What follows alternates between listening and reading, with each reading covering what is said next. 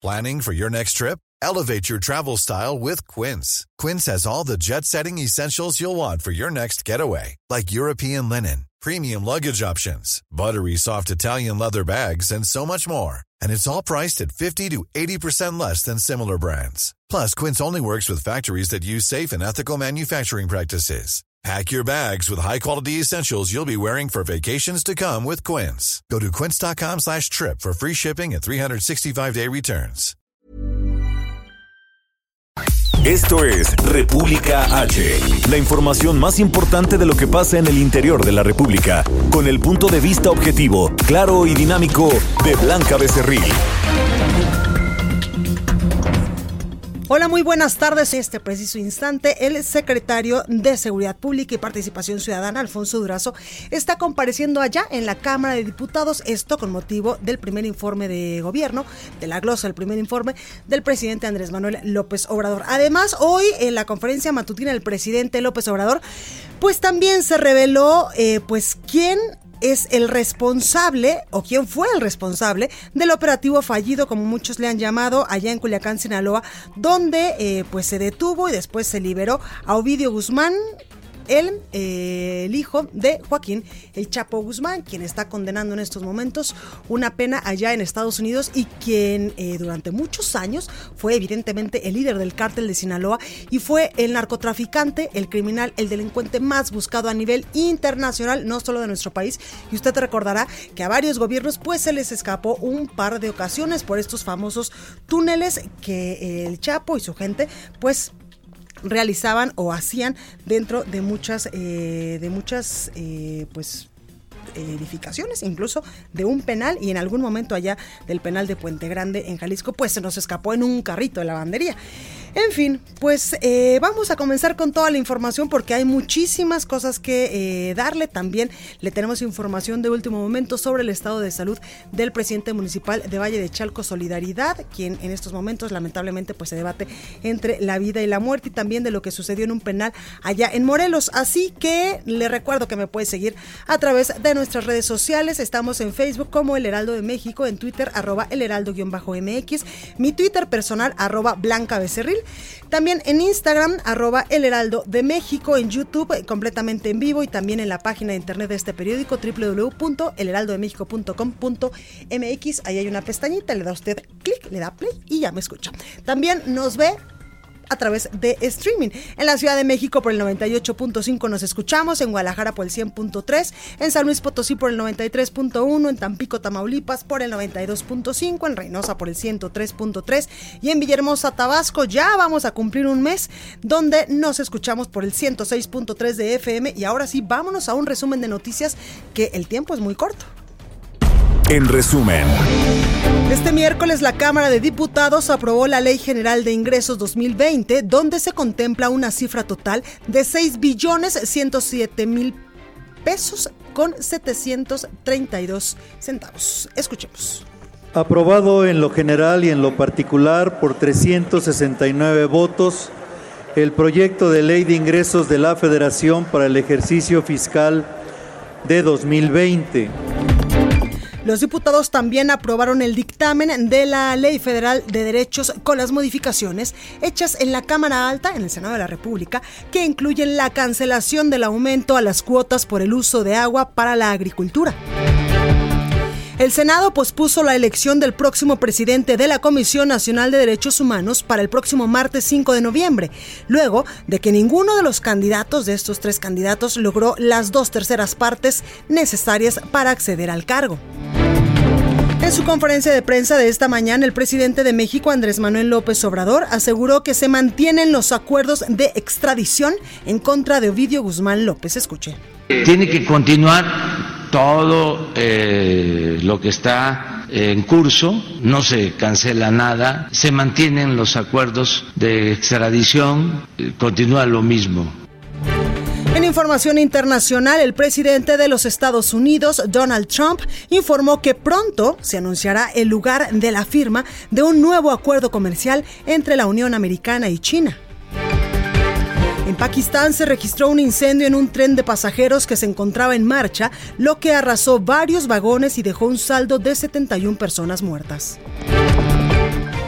En Bolivia, la noche de este miércoles, dos personas murieron durante un enfrentamiento entre manifestantes afines al gobierno del presidente Evo Morales y personas que apoyan a la oposición. La nota del día.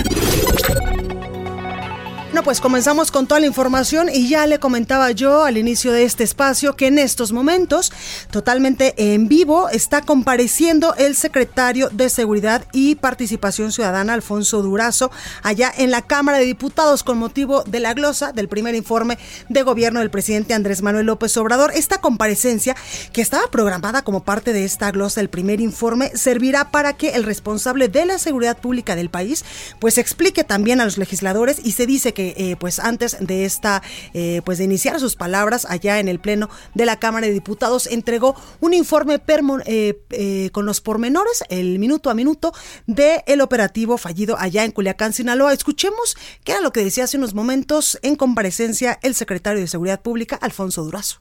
Hay que aceptar, sin afán de justificarnos y de manera autocrítica, cualquier error cometido. Pero también cabe aclarar que en materia de seguridad no es prudente sobredimensionar las circunstancias. Un tropiezo táctico no invalida la estrategia en su totalidad. De lo que puede estar completamente segura esta soberanía es que invariablemente responderemos con todo el peso de la ley al desafío de la criminalidad.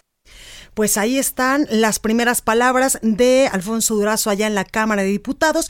Y en un hecho inédito el secretario pues es acompañado de otros secretarios en materia también de seguridad. Y es que allá a San Lázaro lo acompaña el secretario de la Defensa Nacional, Crescencio Sandoval, y también el secretario de la Marina, Rafael Ojeda, quienes eh, pues en estos momentos están también ahí en el salón de plenos, quien eh, pues están acompañando a Alfonso Durazo porque legalmente el que tiene que rendir cuentas ante los diputados, ante el Congreso, es Alfonso Durazo, pero esta vez de manera inédita, pues es acompañado por dos secretarios más. Antes de que iniciara esta sesión, los tres secretarios y el consejero jurídico de la presidencia, Julio Scherer, se reunieron con los diputados de la bancada de Morena y sus grupos parlamentarios aliados, quienes son eh, pues el Partido Encuentro Social, el Partido del Trabajo y el Partido Verde.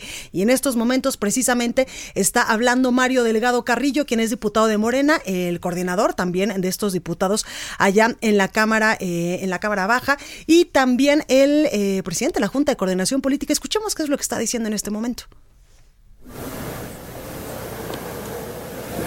Con su venia, Presidenta. Adelante, diputado. Vivimos tiempos inéditos en la historia de nuestro país.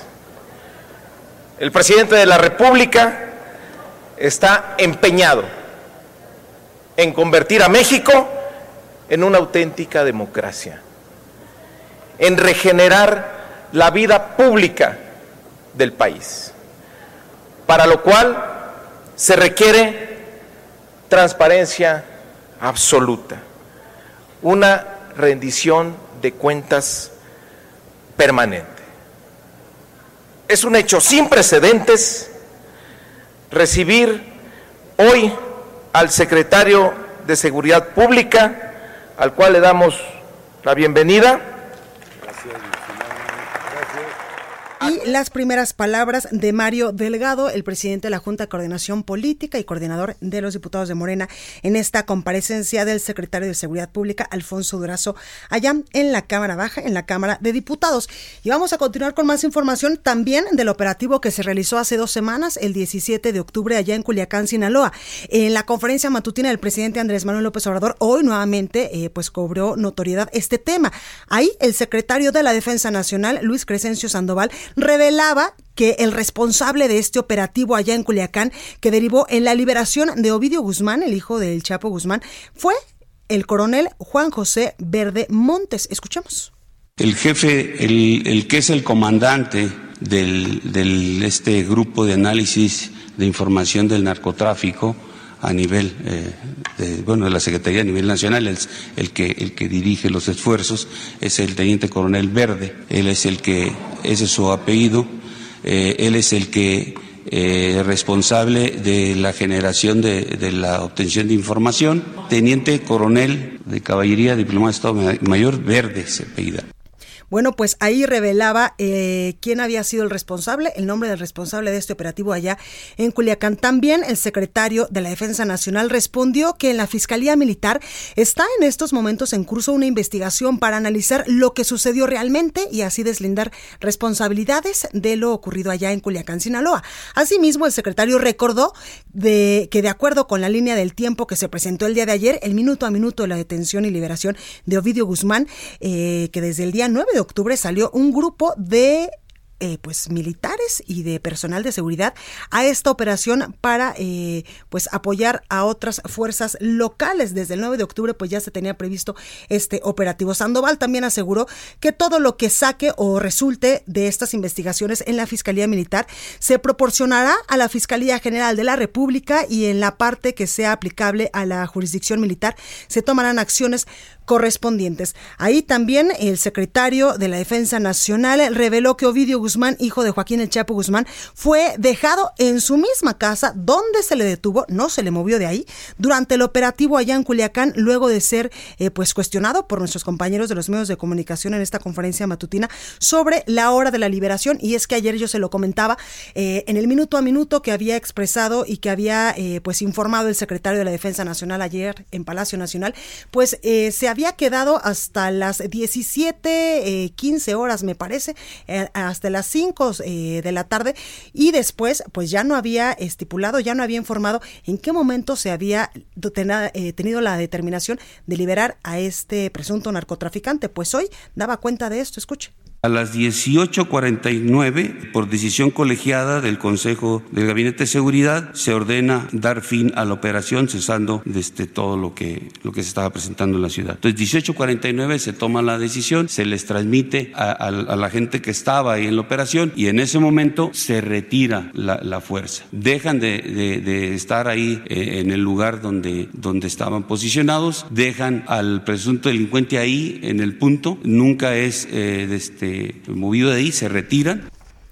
Pues ahí tenemos amplía este minuto a minuto de la detención y liberación de Ovidio Guzmán. Dice eh, explícitamente al secretario, dejan al presunto delincuente en el punto, es decir, en la casa donde había sido detenido, nunca se le movió de ahí. El titular de la Sedena recordó que faltos para seguir el proceso legal casi a las eh, 15.50 horas, la misma hora en que se iniciaron las agresiones, se tomó la decisión de retirar las fuerzas. Además, también decía hoy y agregaba en esta conferencia matutina que las autoridades harán uso de la inteligencia para reforzar la seguridad luego de los hechos ocurridos el pasado 17 de octubre allá en Culiacán, en Sinaloa, pero también en otros estados del país colindantes a Sinaloa. Escuche.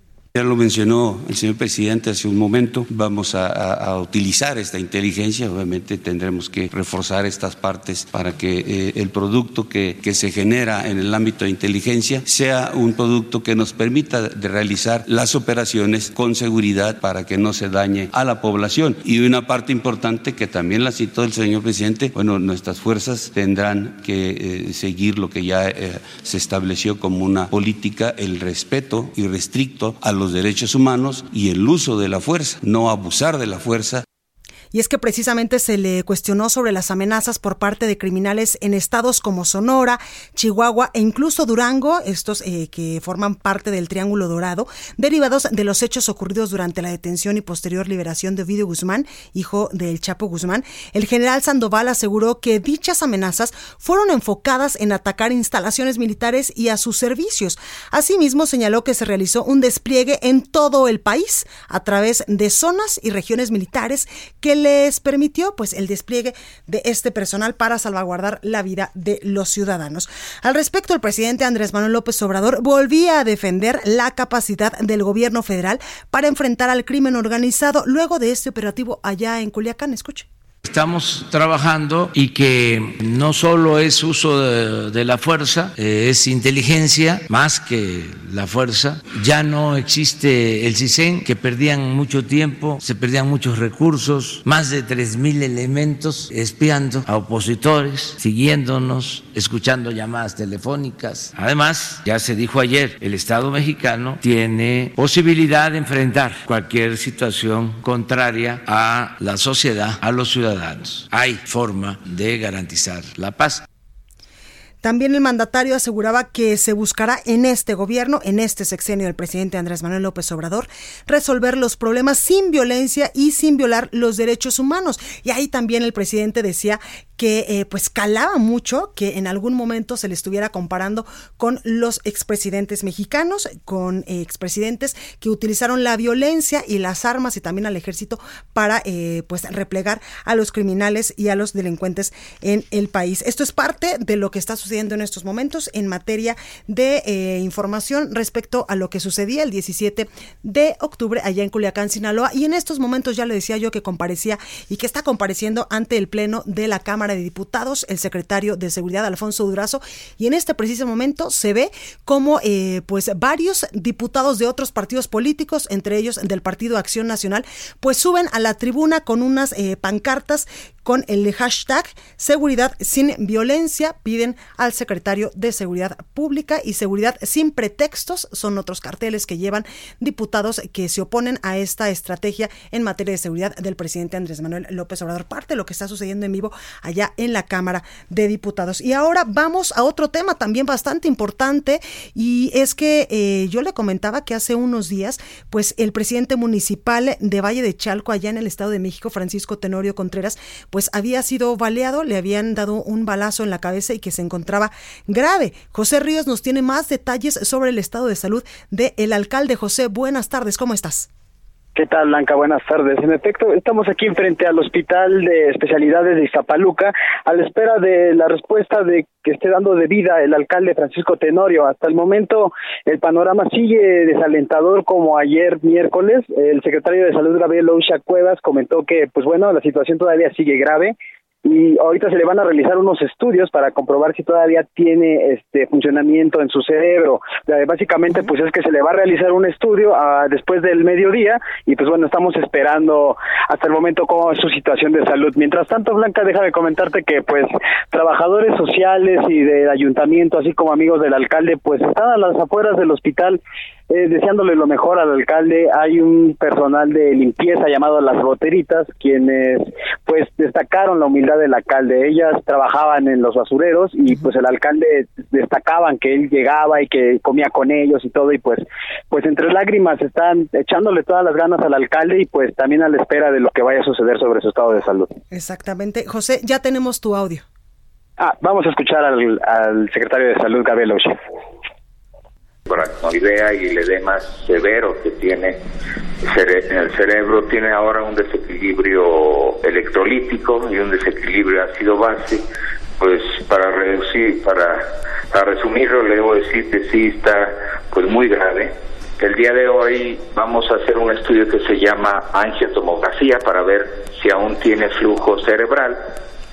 El día de ayer lo tomamos uno a mediodía y salió que aún tenía flujo cerebral el día de hoy se realizará otro más o menos a mediodía para, para en su caso, pues eh, declarar la muerte cerebral. Aún no, porque pues todavía no hacemos el día de hoy el estudio.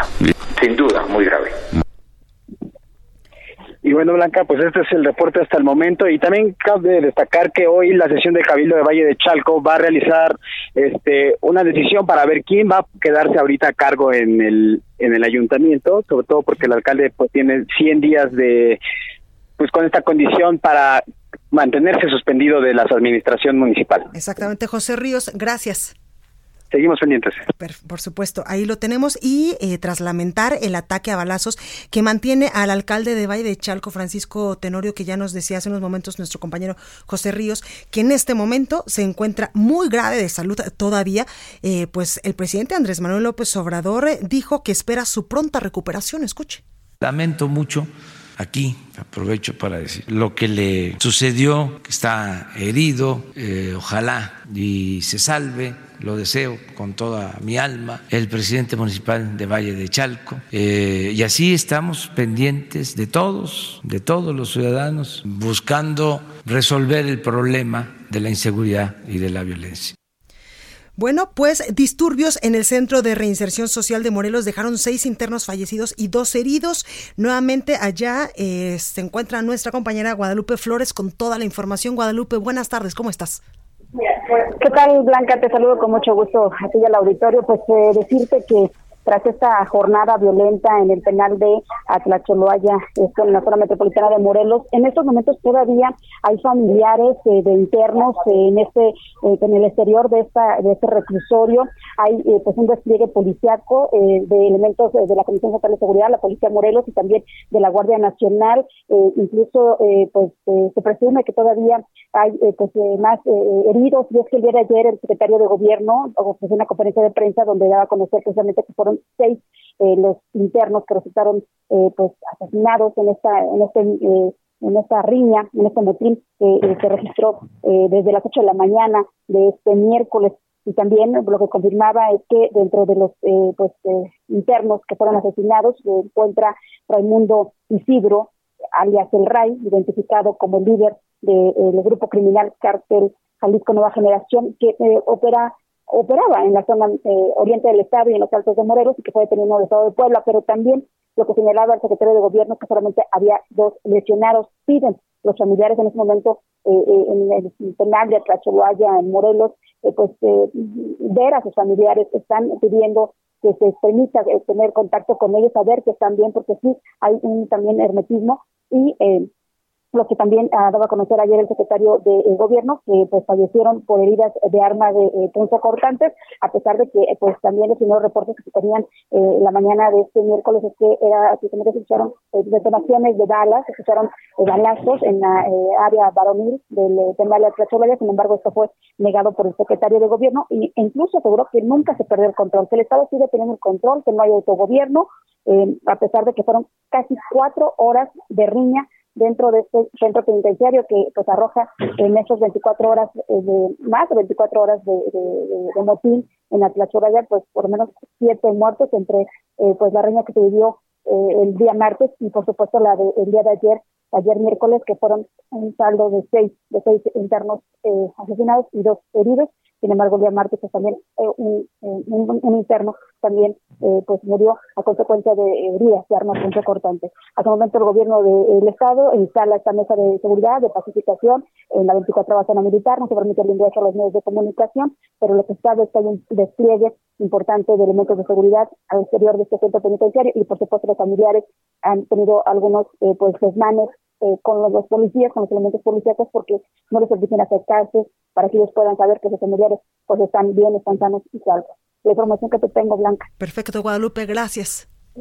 Muy buena tarde. Gracias. Y el presidente dijo que se tiene que ayudar a la entidad, es decir, a Morelos, ante la problemática de inseguridad y violencia que no cesa. Escuche. Ayer, por ejemplo, un motín en una cárcel de Morelos, nos piden apoyo, tenemos que ir, porque ¿Con cuántos elementos cuentan en los estados, en los municipios, para enfrentar, por ejemplo, este motín de más de dos mil reclusos en Morelos? Pues tenemos que ayudar, porque durante mucho tiempo no se atendió el problema de la inseguridad y de la violencia. Se fingió bueno, fue hasta escenográfico, todo era eh, teatral. Saca puntas.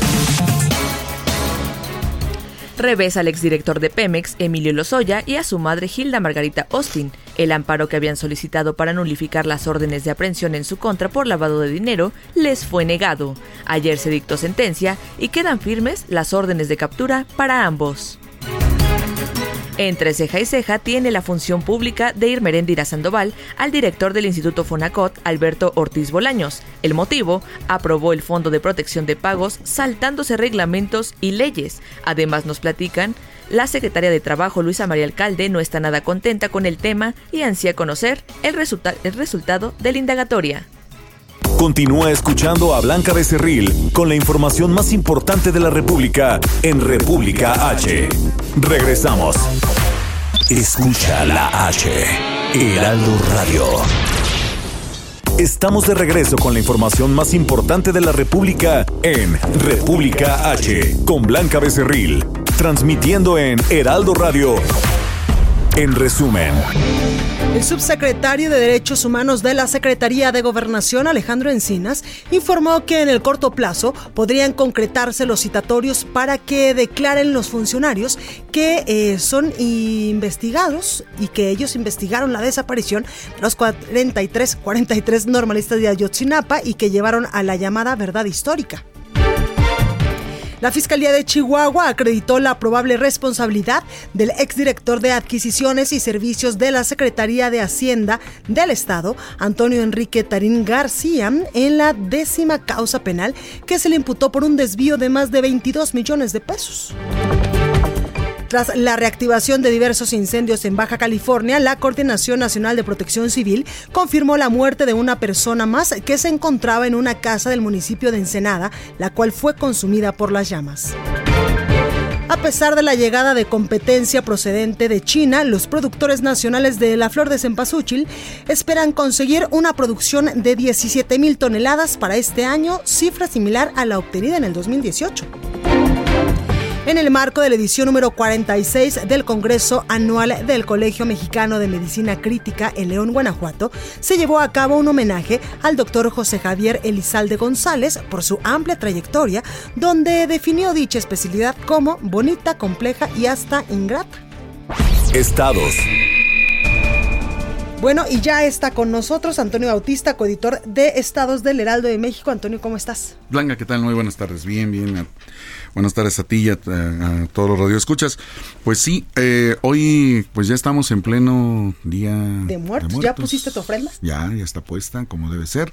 Y eh, en eh, esta, esta parte de nuestras tradiciones, digo, somos sin duda un pueblo que tiene muchas fiestas y muchos festejos y que para nosotros tiene un significado muy particular. Claro. El, la temporada de, los fieles difuntos, el Día de los Muertos.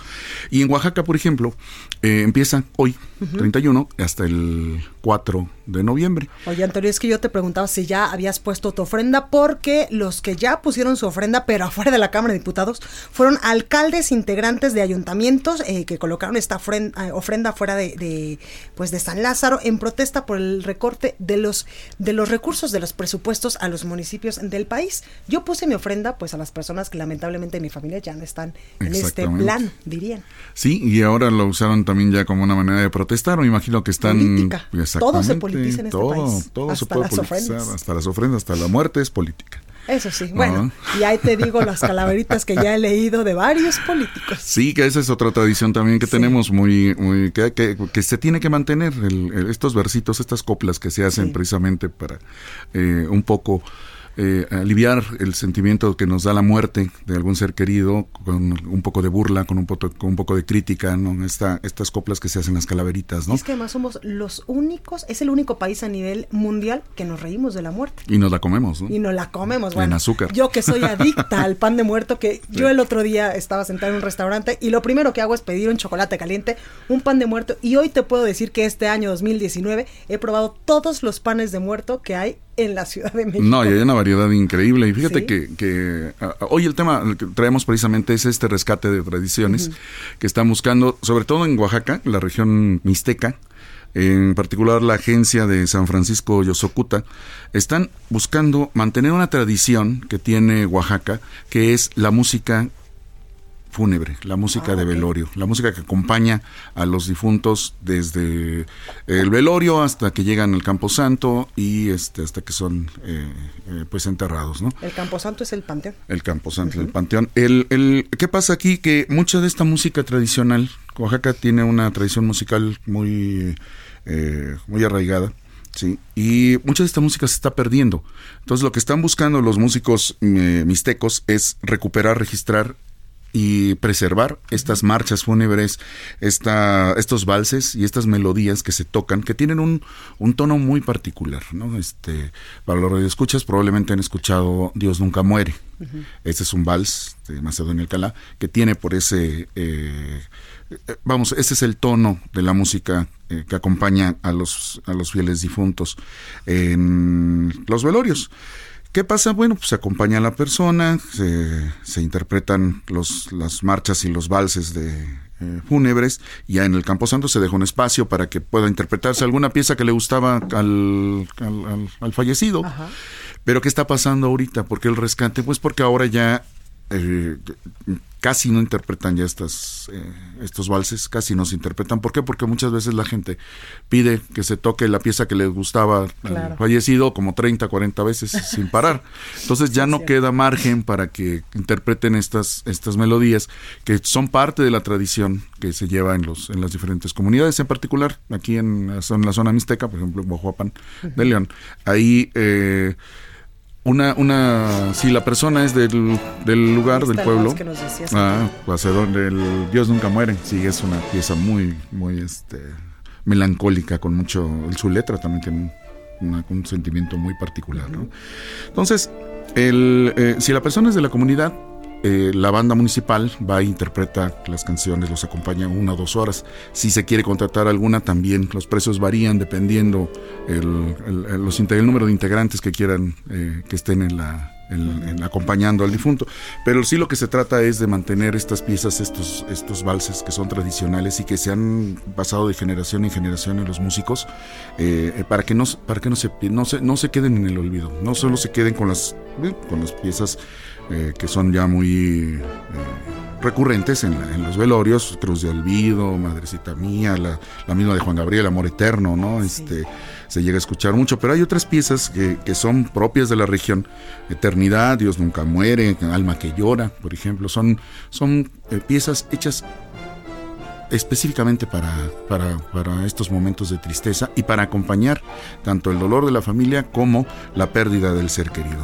Entonces, bueno, la, eh, Unidad Regional de Culturas Populares Indígenas y Urbanas eh, están buscando eh, preservar esta tradición. Hay en Oaxaca una, una de las... Lo más que hay son, son bandas de viento pero también están las, las chirimías. Es una es una, un grupo de viento, generalmente son tres instrumentos de viento y una percusión, aunque se han ido reduciendo porque también se está extinguiendo esta tradición, son flautas de carrizo, que eh, ahora nada más quedan a veces una flauta de carrizo y el tambor, y también sirven para eh, música tradicional. Entonces se está tratando de que se rescate esta parte de la tradición de Día de Muertos, que inicia hoy y hasta el 4 de noviembre. Y es que además tenemos tantos lugares tan emblemáticos y donde la fiesta del Día de Muertos es espectacular, increíble, como por ejemplo en Janitsu, allá en Michoacán, o hace un año tuve la oportunidad de estar en Huejutla con el Chantolo, allá en Hidalgo, donde en verdad incluso te dan un tamal enorme, que ahorita eh, pues no recuerdo cómo se llama, pero que pesa kilos y kilos y kilos. Sí, es parte de la eh, tradición compartir esta... Eh, la comida, pues, incluso en los velorios se comparte la comida, ¿no? Zacahuil se el llama. el tamal gigante, sí. Sí, es de la zona, esa es de la región de la Huasteca. Sí, exacto. que comparte Hidalgo, San Luis Potosí, Tamaulipas, ¿no? Y, sí, son algunas, algunas tradiciones eh, a veces nos sorprenden, ¿no? Eh, en Campeche, por ejemplo, se tiene la tradición de limpiar los huesos. Ah, se sacan, y se sacan de la tumba y se limpian los huesos, ¿no? Darles una bañadita. Cada año, sí, exactamente, cada año se van a limpiar los huesos y se regresan otra vez al, al osario, a los, a los eh, panteones. O allá en Arandas, Jalisco, por ejemplo, de donde son eh, mis padres, bueno, mi papá, eh, se tiene la costumbre de ir al panteón a llevar mariachi y un tequila y ahí pues todos los tíos, primos y, y los colados pues se ponen una buena fiesta con el tequila y con el mariachi. Sí, las veladas, las veladas, ¿no? En eh, aquí cerca ah, en la Ciudad de México también, Puebla también tiene la tradición de velar el Día de Muertos, a, a estar, en la, estar en el panteón acompañando al, vamos, a, los familiares que estén ahí sepultados. Y eh, mencionabas del pan de muerto, Mitla, por ejemplo, en Oaxaca tiene una tradición de unos, el pan de muerto de Mitla no solo es sabroso, sino sus decorados son, son increíbles. Ya no me digas, Antonio, porque le voy a decir a alguien que me escuche del auditorio que me mande también un pan de esos. Sí, hay que, es importante preservar, preservar nuestras tradiciones, porque no solo son rituales. Nos dan identidad. nos dan identidad y hacen que eh, llevemos unas fiestas muy armónicas. Totalmente. Antonio, gracias por estar con nosotros. Blanca, muchas gracias a ti y a los escuchas. Buena tarde. Buena tarde. Recorrido por el país. Cambiamos de tema porque diputados de Colima llamaron a comparecer al director del Cerezo por el asesinato de dos reos. Marta de la Torre nos tiene todos los detalles. Marta, ¿cómo estás?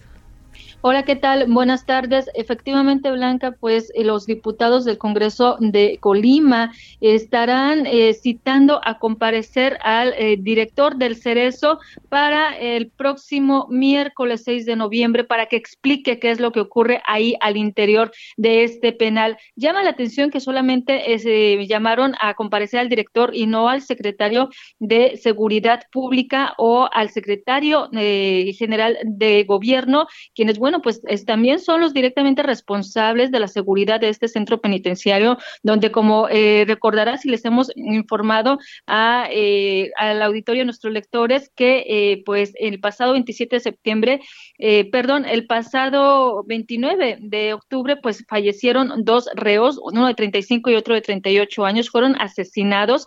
Ellos se habían ingresado ahí por pues delitos en contra de la salud, pues desaparecieron a lo largo de este del lunes pasado, eh, se activó un operativo para localizarlos y fueron encontrados sus cuerpos afuera de un, dormitorio. Presuntamente, de manera extraoficial, se dice que estaban semienterrados, pero esto ocurre a un mes, hace un mes precisamente el 27 de septiembre, pues hubo una riña entre grupos antagónicos ahí en el en Cerezo. Hubo ocho eh, reos heridos y bueno, uno de ellos incluso lo tuvieron que llevar al hospital general universitario porque fue herido con una punta y le tuvieron que, lo tuvieron que intervenir quirúrgicamente. Y bueno, el secretario de Seguridad Pública había informado que eh, uno de estos grupos fue trasladado al Cerezo de Manzanillo eh, y que hasta ahí eh, terminaba este conflicto. Sin embargo, pues ya vemos que esto no ocurre así, asesinan a dos reos y después de que también el propio secretario de Seguridad Pública reconociera que todos los días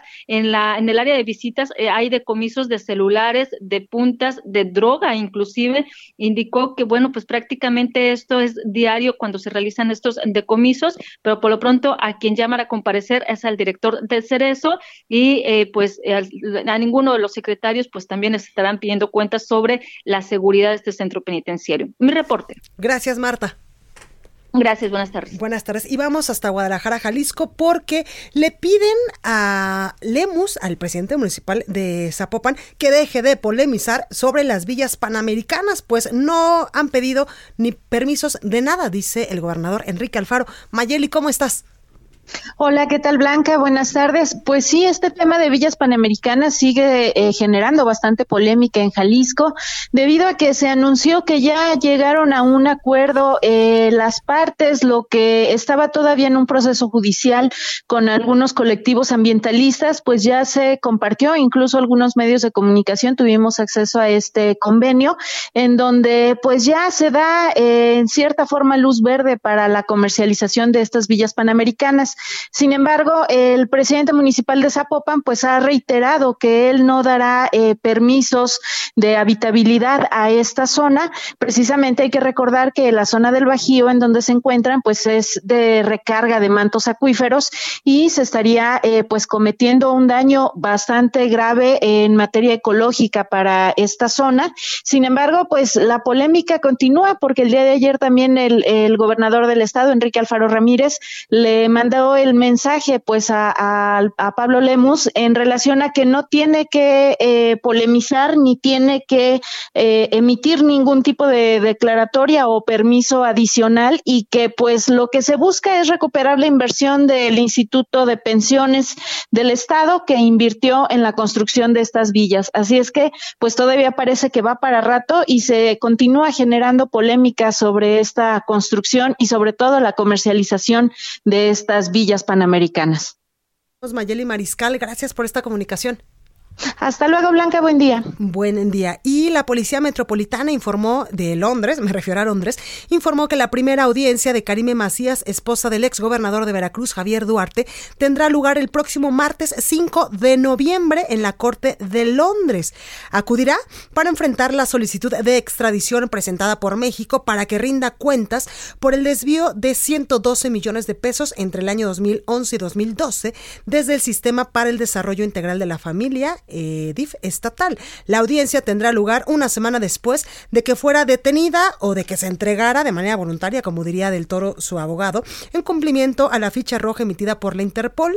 Estuvo mm, esta detención, eh, pues estuvo eh, previa aproximadamente hace, eh, pues estuvo más bien detenida como seis horas para después ser puesta en libertad condicionada luego de pagar una fianza ni más ni menos que de 150 mil libras esterlinas, lo que equivale a más de 3 millones de pesos. Y lo bueno es que vive, diría eh, su esposo, el exgobernador de Veracruz, pues de manera muy modesta y que eh, allá en Londres y que la única o el único lujo que se da es cuando a veces le da oportunidad sus gastos de ir al cine.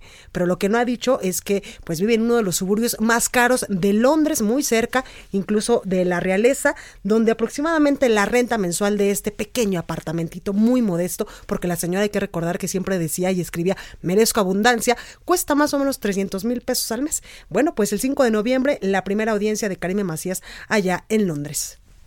El análisis. Bueno, y es momento de enlazarnos vía telefónica con Paul Hospital, ah, Paul Hospital, analista político. Paul, ¿cómo estás? ¿Ahí me escuchas, Paul? Creo que tenemos un problema con la comunicación de Paul, quien nos va a platicar un poco de la actividad económica de 22 estados del país que retrocedió durante el segundo trimestre de este año 2019 y también pues por supuesto que como analista político le vamos a preguntar en materia de seguridad cómo ve o cómo se analiza este eh, pues este operativo fallido allá en Culiacán, Sinaloa. Paul, ¿ya me escuchas?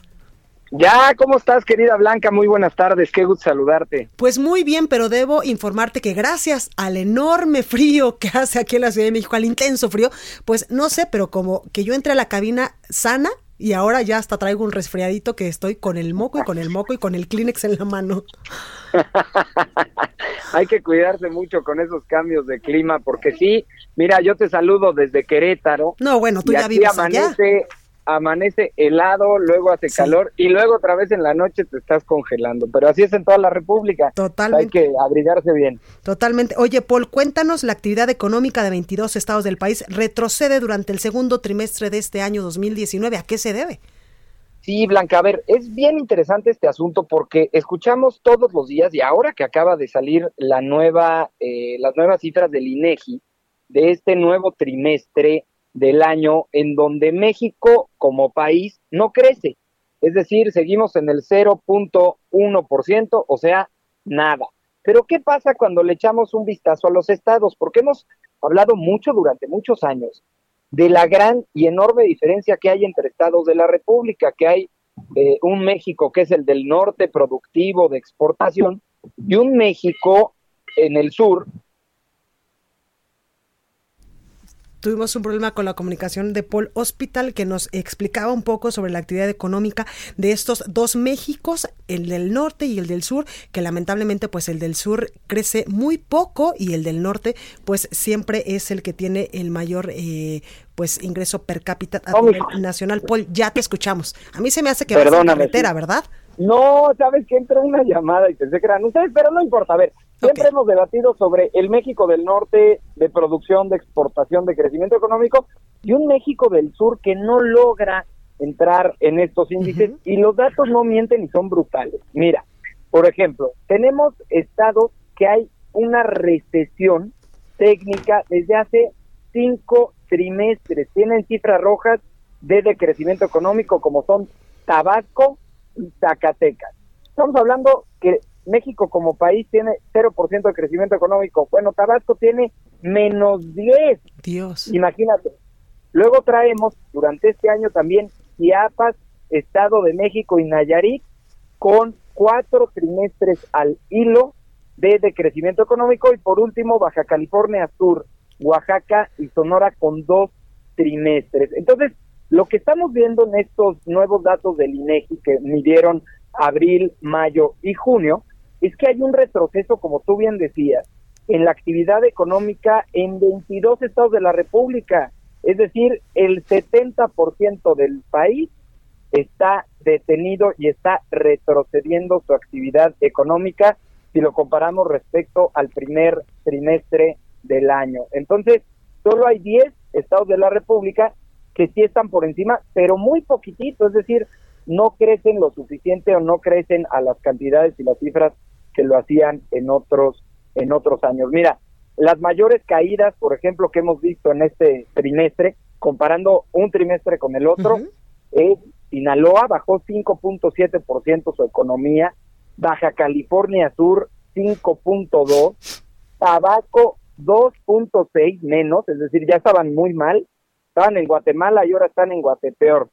Guerrero 2.4, Hidalgo 2.3, y mira estados, por ejemplo, en el que estoy ahora, Querétaro, tiene una caída con respecto al trimestre anterior de 0.7, casi un 1% en la caída económica, un estado que se había distinguido por ser un estado industrial, exportador, de mucho crecimiento económico. Mira, por ejemplo, el sexenio pasado llegó a niveles de 7 y de 8% de crecimiento anual y hoy están pues, rayando la cifra del 1.5. ¿Cuáles son las causas de esto? Bueno, pues depende de cada región del país. Por eso esta situación económica hay que verla por separado. Son 32 realidades distintas. Por ejemplo, la crisis petrolera, es decir, el precio del barril del petróleo, la producción y demás, le pega muchísimo a estados como Tabasco y Campeche. La desaceleración de las exportaciones de México le pega fundamentalmente a Coahuila, Nuevo León y a Querétaro. Zacatecas, bueno, este sí es crítico. Ha tenido una pérdida enorme del dinamismo de la actividad minera.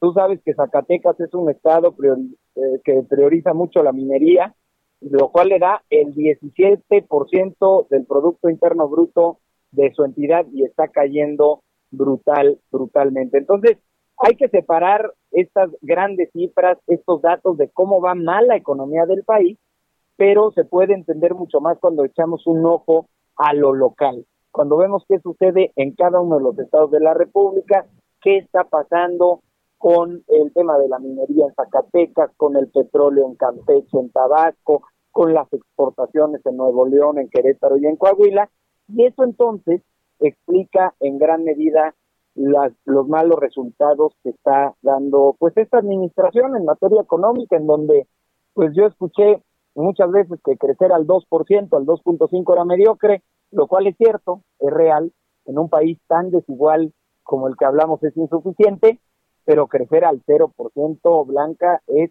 infame.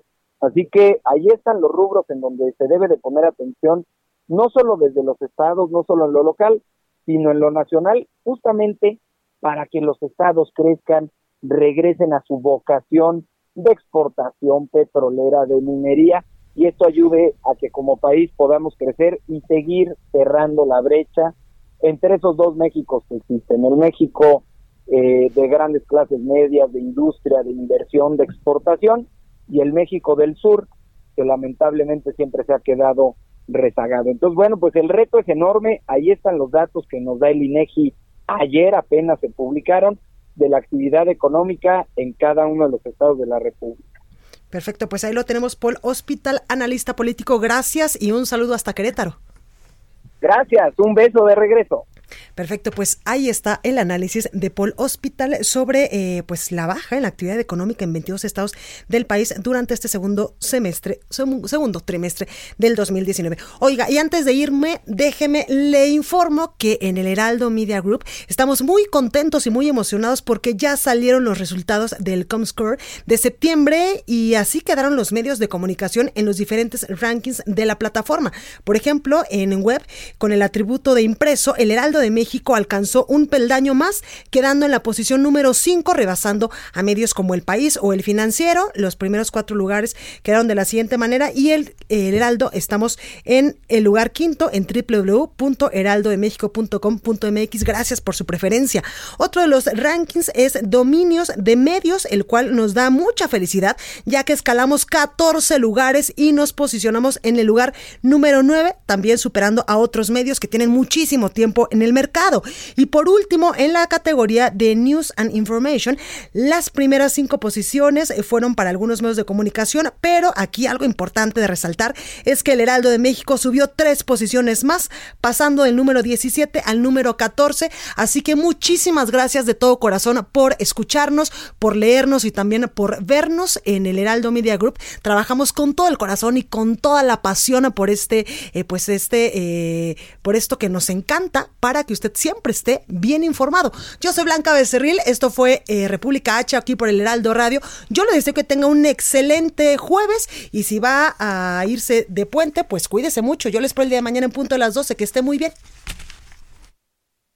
Esto fue República H, la información más importante de lo que pasa en el interior de la República, con el punto de vista objetivo, claro y dinámico de Blanca Becerril. Continúa escuchando Heraldo Radio, donde la H suena y ahora también se escucha. Una estación de Heraldo Media Group. Heraldo Radio. Planning for your next trip? Elevate your travel style with Quince. Quince has all the jet setting essentials you'll want for your next getaway, like European linen, premium luggage options, buttery soft Italian leather bags, and so much more. And it's all priced at 50 to 80% less than similar brands. Plus, Quince only works with factories that use safe and ethical manufacturing practices. Pack your bags with high-quality essentials you'll be wearing for vacations to come with Quince. Go to quince.com slash trip for free shipping and 365-day returns.